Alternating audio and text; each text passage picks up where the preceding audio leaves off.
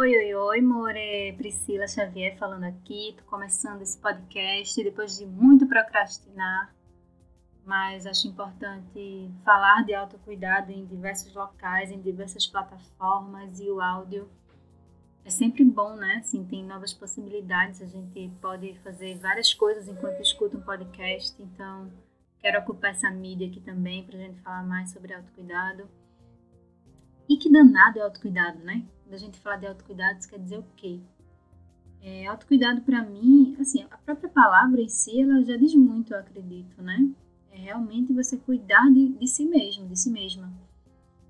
Mas tá, na prática, como é que faz isso de, de se cuidar, né? Para mim, é, parte muito do princípio de a gente se conhecer. Então, até publiquei no Instagram um, um tempo desse é, sobre o poder dos auto né, do autoconhecimento, do, do, do próprio autocuidado, desse olhar que a gente precisa ter para nós, para que a gente possa identificar, por exemplo, quais são as nossas necessidades, quais são os meus valores, do que é que eu não abro mão. Então, isso é autoconhecimento, né? E eu li uma frase recentemente que eu achei muito interessante, assim, o autoconhecimento, ele é uma expressão do Deus que habita em nós. Né? Quando a gente se conhece, a gente se sente muito mais empoderado, muito mais empoderada, né? A gente consegue distinguir de fato o que faz bem para gente e o que não faz. E muitas vezes a gente já sabe algo que não faz bem, mas a gente tem medo de abrir mão daquilo, né? A gente fica vibrando na escassez, no medo da falta, no medo de ficar sozinha, no medo de não ser amado, não ser aceito, não ser aceita. E a gente acaba se bloqueando, bloqueando o nosso autocuidado. E em outros casos, eu tô tão atolada na minha rotina, eu tô tão no automático que eu esqueço de mim. Mas o autocuidado ele parte do princípio justamente do oposto. É, você precisa cuidar primeiro de você para que depois você possa cuidar de qualquer outra pessoa, qualquer outra coisa, objeto, ser. Porque se você não está bem, você não vai conseguir levar isso para outras pessoas. Né? Em alguns é, locais do Brasil tem um ditado que fala: saco vazio não para em pé. Né? Então, se você está vazia desse autocuidado, de cuidar da sua saúde física, emocional, psíquica, como é que você vai cuidar de outras pessoas? Como é que você vai estar tá bem para interagir com seu chefe, com seu marido, com sua companheira, com seus filhos, com seus amigos, com a mãe, com o pai? Sempre que a gente não tá bem, gente, pode observar, assim, lembre de uma situação que você brigou com alguma pessoa, possivelmente, claro, tirando se for uma situação em que você não concorda realmente com o que a pessoa fala e aí gera um conflito, mas eu imagino que você consiga lembrar de pelo menos uma situação em que você brigou com alguém porque você estava mal. Você estava com uma necessidade não atendida de ficar em silêncio, de ficar sozinha, de repente sim, alguma outra necessidade sua que não foi atendida e você não conseguiu interagir bem. Você não teve um momento de autocuidado. Né? E são coisas simples que a gente pode fazer. Gente, o objetivo aqui é realmente simplificar, é trazer o autocuidado para a rotina. Porque se a gente não cuida da gente, não tem como a gente ficar bem para fazer qualquer outra coisa.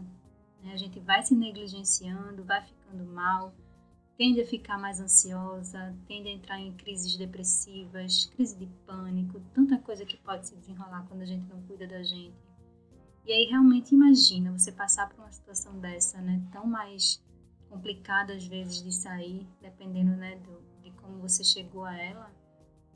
E aí, você vai demandar muito mais de outras pessoas. Você não vai conseguir cuidar da sua casa, do seu marido, dos seus filhos, de novo, como a gente falou já. Então, inclusive quando a gente viaja de avião, uma das primeiras instruções é, né, em caso de emergência, você coloca a máscara primeiro em você e depois na outra pessoa.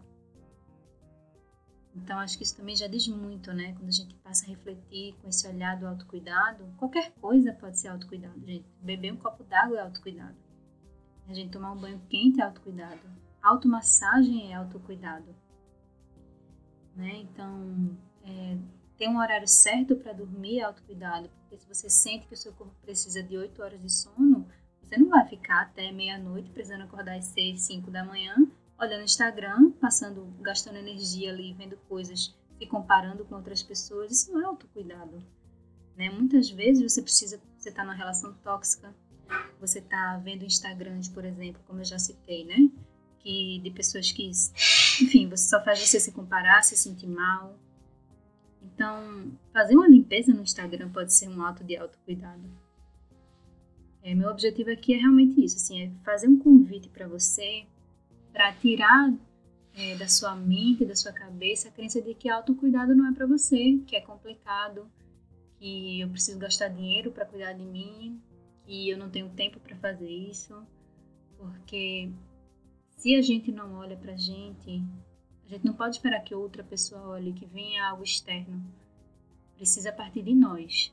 Então, daí a importância de novo dos auto, né? Do autoconhecimento, do autocuidado, do autocontrole, da autoempatia.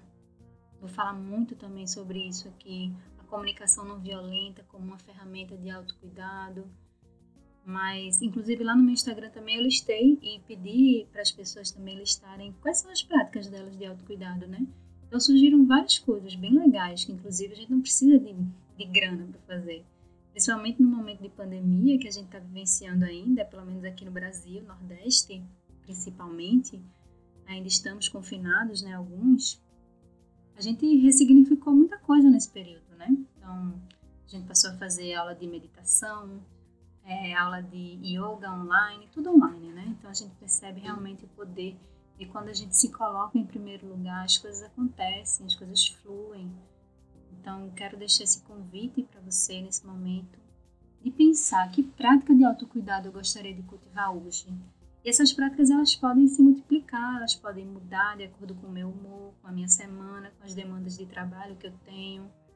Não uma prática de autocuidado, por exemplo, se eu estou fazendo home office e eu tenho muitas demandas, pode ser delegar trabalhos, pode ser dividir tarefas com alguém da minha casa, pode ser colocar um despertador para 15 minutinhos eu levantar, esticar as pernas, fazer um exercício, me alongar coisas simples. Então, quero que você pense aí né, e se comprometa com você mesmo, né, muito mais do que se comprometer comigo com qualquer outra pessoa, situação, que você se comprometa com você. Então, qual é a prática de autocuidado que você já vai colocar em ação hoje, essa semana, esse mês, tá? E se você quiser compartilhar, pode ir no meu Instagram, arroba Priscila Xavier, underline, underline, que eu vou amar saber. Eu volto em breve com outro podcast para a gente cuidar de nós e ter esse tempo onde a gente vai olhar para si, se cuidar, se amar, se preservar, para que a gente possa respingar em outras pessoas, atingir muito mais gente e fazer tudo que a gente tem vontade no nosso coração. Até logo!